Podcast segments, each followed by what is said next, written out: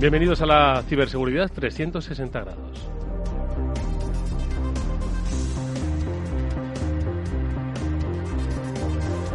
Es un espacio en el que, de la mano de CCN CERT, profundizamos en el momento presente de la seguridad en la red y en los retos a los que nos enfrentamos. Y nuestro invitado hoy, José Miguel Rosell, Pepe Rosell, es consejero ejecutivo de S2 Grupo. Es una de las empresas de referencia en el sector de la ciberseguridad y con él vamos a realizar esa visión integral y que nos va a llegar y nos va a llevar, entre otros lugares, a comentar pues la necesaria colaboración público-privada que requiere el ejercicio de la seguridad de la información de los países, de los estados, de las sociedades. Porque, como siempre hemos dicho, la ciberseguridad no es solo un problema de secuestro de datos en una empresa, no es solo un problema de ataques patrocinados por estados conocidos o desconocidos, ni es solo un problema de estafas a particulares a través de la ingeniería social. Es el tema de nuestro tiempo que exige un trabajo conjunto de ciudadanos, de instituciones, de administraciones y de empresas para asegurar el desarrollo económico-social de las naciones. Pepe Rosell es consejero ejecutivo de ese dos grupo. Bienvenido, Pepe. Muchas gracias. Encantado de estar aquí con vosotros. Oye, eh, la primera pregunta es obvia. Desde 2003, ese dos grupo lleva trabajando. Hay que decir que es eh, una empresa de referencia internacional, capital 100% español que nos representa a muchos ¿no? en cómo ha ido evolucionando el mundo de la ciberseguridad. De 2003 a 2021 han pasado muchas cosas, han cambiado muchas cosas y ha evolucionado la tecnología principalmente y esos hábitos de uso tecnológico de manera exponencial. ¿Cómo defines el momento presente que vivimos, Pepe? Bueno, la verdad es que el momento en el que vivimos ahora es un momento muy complicado. Eh, es cierto que en el año 2003, cuando empezamos con el proyecto de ese dos grupo, era un momento en el que la seguridad no, no era un tema de conversación. La gente no hablaba de seguridad. Es más, cuando tú hablabas de seguridad te miraban con, con cara rara y te ponían ojos de plato y decían, ¿qué dice este señor? Dice, si aquí lo que estamos haciendo es usar la tecnología. Dice, ¿qué pasa con la seguridad? Bueno, la verdad es que en todo este tiempo han avanzado muchísimo las cosas. Hemos tenido muchos sustos por el camino eh, muchas preocupaciones. Ahora ya no hablamos de seguridad informática como se hablaba en aquel entonces. Hemos acuñado y usamos el término de ciberseguridad y lo usamos de forma extendida en toda la sociedad. Eh, yo diría que hasta mis padres saben lo que es la ciberseguridad. Cuando antaño, cuando empezamos con esto, la ciberseguridad no era ni siquiera un concepto eh, utilizado y desde luego la sociedad no tenía ni idea de qué iba esto de la ciberseguridad. Hoy tampoco mucho, ¿eh? falta mucha conciencia. Pero bueno, hemos avanzado bastante. Hombre, es un logro, ¿no, Pepe, que eh, conozcamos la gran mayoría el concepto de ciberseguridad, de que algo pasa, de que la seguridad no con 2003 nos digan de qué está usted hablando. Pero claro, ¿qué nos queda y hacia dónde y cómo debemos trabajar? Desgraciadamente ha sido a base de, sustos y a base de incidentes. ¿Qué nos queda? Yo creo que tenemos que avanzar muchísimo. La sociedad tiene que darse cuenta que tiene que ser parte de la solución y no parte del problema. Eh, la sociedad tiene que tomar cartas en el asunto, tiene que entender el uso de la tecnología, cómo se usa bien la tecnología. No hace falta que sean expertos, no hace falta que sean hackers de sombrero blanco, nada, nada de eso. Lo que tienen es que usar la tecnología con mucho sentido común y, y adentrarse en un mundo que ha venido muy rápido. El problema que tenemos fundamentalmente es que la tecnología ha avanzado muy rápido y al avanzar muy rápido, pues evidentemente nos ha pillado con el paso cambiado y ha habido generaciones enteras que no han sabido incorporarse a ese mundo de la tecnología o de un uso seguro de la tecnología. Es más, durante mucho tiempo yo creo que eh, se ha usado la tecnología sin ser conscientes de lo que nosotros siempre decimos, los casos de abuso, cómo se puede abusar de la tecnología para poner en jaque a una persona, a una empresa, a una sociedad entera. Y yo creo que esa es un poco la, asignatura pendiente que tenemos como sociedad. Hay un tema muy interesante, Pepe, que es el, de la corresponsabilidad, que se suele mencionar, ¿no? Que nosotros como usuarios también tenemos esa responsabilidad y, por supuesto, el sector público y el sector privado. Y, estabas mencionando precisamente que falta todavía esa cultura. ¿Cómo podemos conseguirlo? Porque yo creo que esa responsabilidad del propio usuario no puede venir hasta que sepa muy bien de lo que estamos hablando. ¿Cómo podemos conseguir esa cultura? No te puedes imaginar la razón que tienes, Mónica. Es, es, un, es una situación en la que la la pelea, por decirlo de alguna forma, es asimétrica. Eh, nosotros somos pocos, la superficie de ataque es gigantesca y necesitamos ayuda de la sociedad. Con lo cual, eh, evidentemente, en nuestra mano está el intentar contaros, contarle al ciudadano, a la sociedad, a las personas, qué es lo que está pasando, sin, sin entrar en, en, pánico, ¿no? Pero saber lo que está pasando, saber lo que puede pasar, para empezar a explicarles qué es lo que tenemos que hacer de forma conjunta. Porque, desde luego, solos nosotros no ganamos esta batalla. Y es una batalla que nos concierne a todos. La tecnología tecnología es una maravilla, nos trae cosas maravillosas al mundo. Incluso hemos visto detrás de la pandemia pues el desarrollo tecnológico que ha habido para sacar una vacuna en un tiempo récord. Dice, eso es la parte positiva pero evidentemente tiene una pequeña parte negativa con la que tenemos que jugar y tenemos que enfrentarnos a ella, ¿no?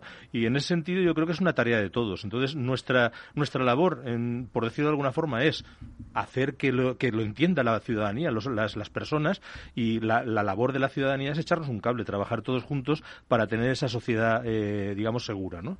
Pablo. Y has hablado, Pepe, de, esos altavoces donde poder hablar de, la ciberseguridad y poder llegar a la sociedad para integrarse. Creo que aquí los, los congresos han evolucionado mucho desde 2003. Habrás visto una evolución bastante importante y como pues, eventos como las jornadas STIC eh, ayudan precisamente a concienciar a, la sociedad. ¿Qué opinas un poco de los Hombre, es una barbaridad. Yo creo que es, impresionante la labor que el CCN está haciendo en ese sentido. Eh, las jornadas STIC, que yo las he visto evolucionar durante años, son unas jornadas eh, masivas donde hay mucha gente que quiere entender, aprender, que quiere evolucionar para no tener los incidentes que estamos, que estamos teniendo. Pero ya no solo eso, la labor que hace el CCN va más allá de las jornadas STIC. El CCN y, y el equipo del CCN siempre está dispuesto a ir donde sea a contar lo que está pasando de la mejor forma posible y una, de una forma además bastante, bastante cercana a las personas. Lo que, lo que están haciendo es comunicar. Dice, esto es lo que está ocurriendo. Y por lo que decía antes, que le contestaba a Mónica, no podemos hacerlo solos, necesitamos ayuda, por lo tanto, han cogido el estandarte de decir, bueno, esto hay que comunicarlo a la sociedad. De la mejor forma posible hay que explicarles lo que está pasando y lo que puede pasar. Y yo creo que en ese sentido las jornadas STIC es el, el, el, como son además a final de año, quizá el último momento del año para analizar qué es lo que ha pasado durante el año, que se hace y se hace mucho a nivel técnico y a nivel eh, social y además para poner, digamos, énfasis en lo que necesitamos los años siguientes, ¿no? En qué vamos a trabajar eh, en el futuro. Y yo creo que en ese sentido las jornadas son eh, un punto de encuentro fundamental para las personas del sector. Ahora te vamos a preguntar por esos proyectos de futuro, pero ya que estabais hablando de las jornadas, decimoquinta edición a finales de año, estaremos muy pendientes de ellas. Sois además desde ese dos grupo grandes impulsores de eh, las ediciones de, las jornadas STIC y es eh, un reflejo de el éxito que a veces se produce, quizás la gente no lo sepa, cuando lo público y lo privado se ponen a trabajar juntos. Vosotros lleváis trabajando con CCNCERT mucho tiempo y os gusta reivindicar que se puede hacer no solo ya para lograr los objetivos que hemos descrito, porque hay un, hay un reto de país, ¿no? de sociedad, sino también porque es un dinamizador de actividad económica, de intercambio de conocimiento, de innovación y, por supuesto, de crecimiento. ¿no? Tiene razón, Eduardo. Además es que es un orgullo para nuestra gente. Vamos a ver, el sector de la ciberseguridad es un sector muy joven. Y evidentemente eh, las personas que conforman nuestra compañía, nosotros somos casi 500, son gente muy joven.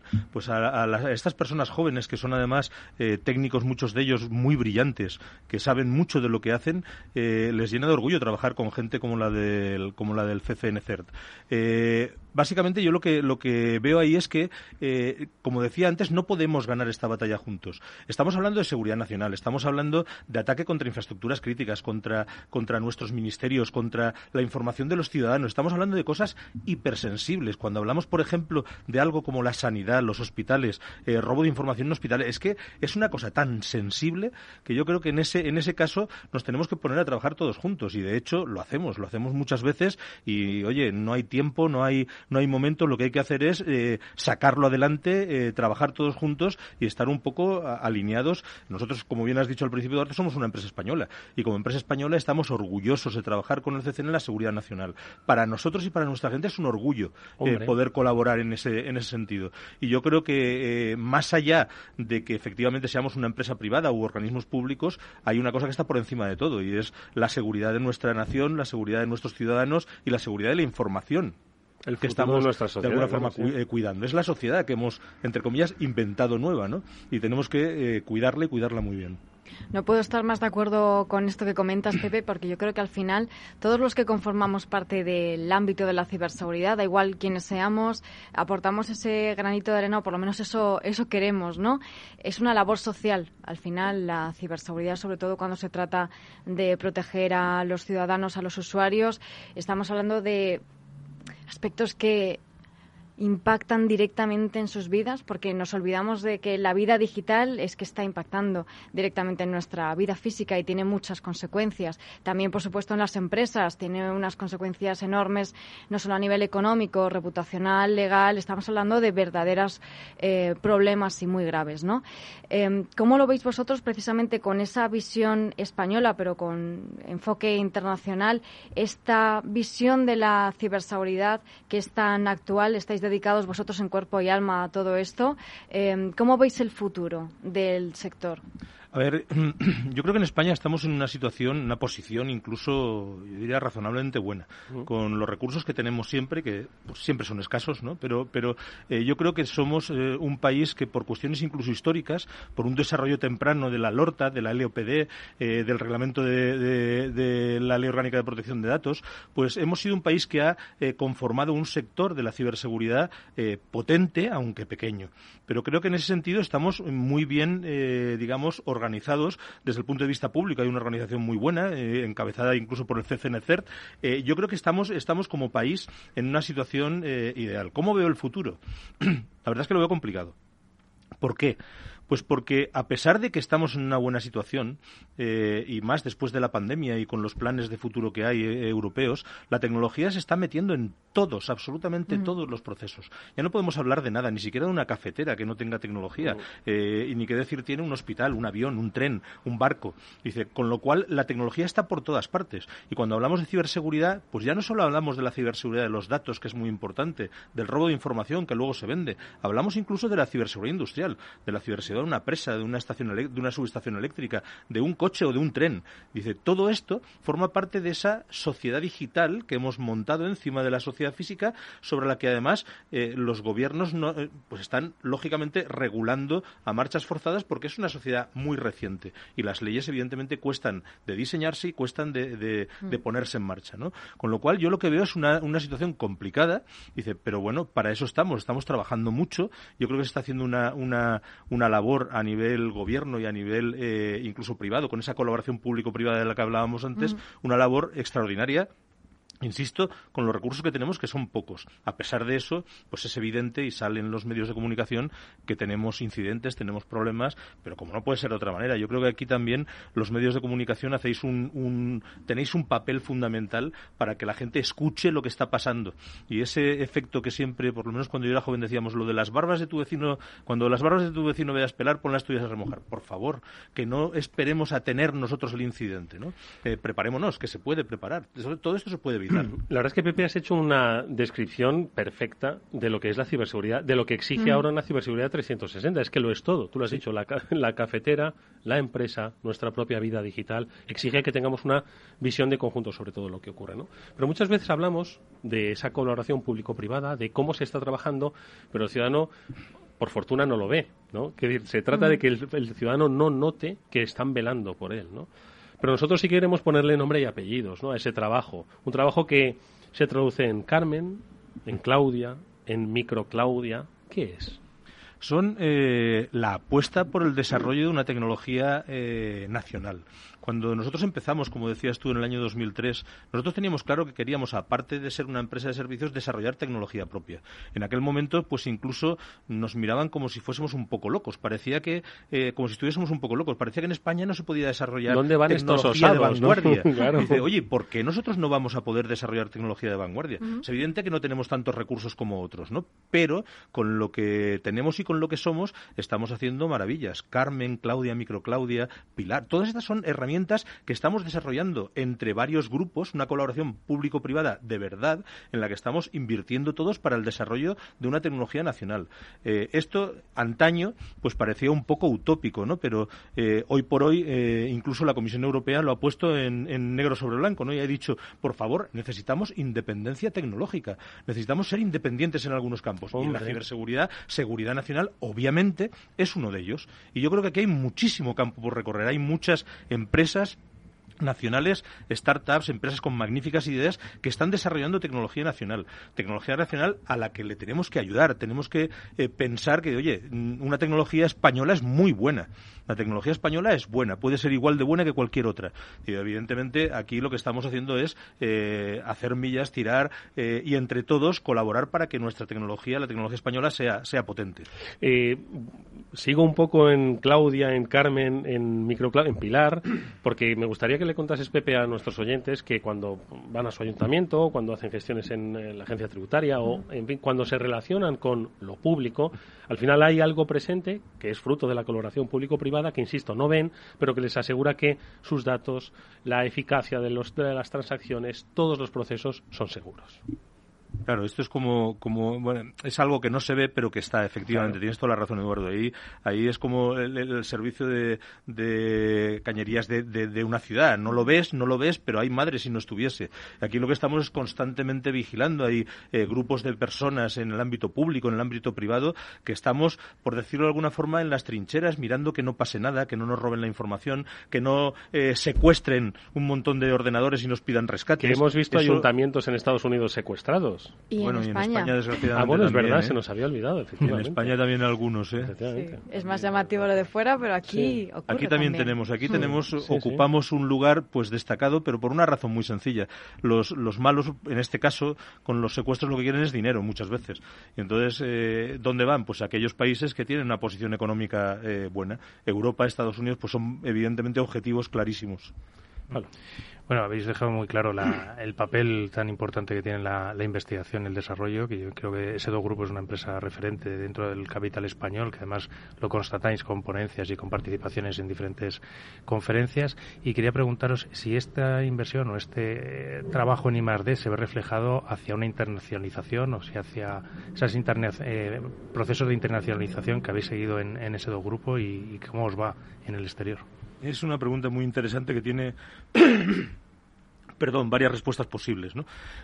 Por una parte, yo diría que, la inversión en I+.D. S2 desde el principio, desde su nacimiento, ha invertido en desarrollo de tecnología propia y, por tanto, en investigación y desarrollo. Ahora estamos con temas de inteligencia artificial, con temas de Big Data, o sea, siempre puntero en la vanguardia. ¿no? Pero es un, es un trabajo aquí en España y en Europa en general eh, duro. ¿Por qué? Pues porque apostamos fundamentalmente por activos intangibles. Eh, la inversión en tecnología, la inversión en software es un activo intangible y desgraciadamente eh, aquí se valora mucho el activo tangible. la sociedad del conocimiento está basada en activos intangibles, pero a la hora de, de valorar nuestras compañías, pues normalmente los activos intangibles están siempre en un segundo lugar. No es lo mismo invertir en I en el desarrollo de una herramienta de cibervigilancia o de ciberinteligencia que invertir en la compra de un edificio o la compra de eh, bienes, eh, digamos, tangibles, ¿vale? En ese sentido, yo creo que eh, tenemos que cambiar. Evidentemente, toda la inversión en investigación y desarrollo nos ayuda a dar un pasito fuera, donde en algunos sitios incluso se valora mucho más que en, que en España o que en Europa esos activos intangibles. Yo creo que eso, en, en, en el caso de ese dos grupo, nos ha ayudado a dar un salto a Latinoamérica. Hemos invertido mucho en el desarrollo de tecnología en ciberseguridad industrial y nos está permitiendo en Colombia, en México, en Chile, en algunos países de Latinoamérica, eh, tener proyectos muy importantes con tecnología española en el ámbito de la ciberseguridad y de la ciberseguridad industrial. Y en ese sentido yo creo que esa inversión en proyectos de investigación y desarrollo y por tanto de tecnología propia nos está ayudando muchísimo a, dar ese paso. Oye, eh, inteligencia artificial, Big Data, es donde estáis. No sé si durante las próximas jornadas STIC las decimoquintas jornadas STIC CCNCERT. Eh, vais a hablar de Big Data, vais a hablar de inteligencia artificial. ¿Qué debemos saber o qué nos puedes adelantar que eh, de momento no desvele el, conjunto. Eso, como sabéis, está en las manos del equipo del CCN que decide cómo organizar las, jornadas y qué charlas eh, se tienen que dar siguiendo un hilo conductor. Nosotros, evidentemente, lo que hacemos es eh, inundar al CCN de propuestas.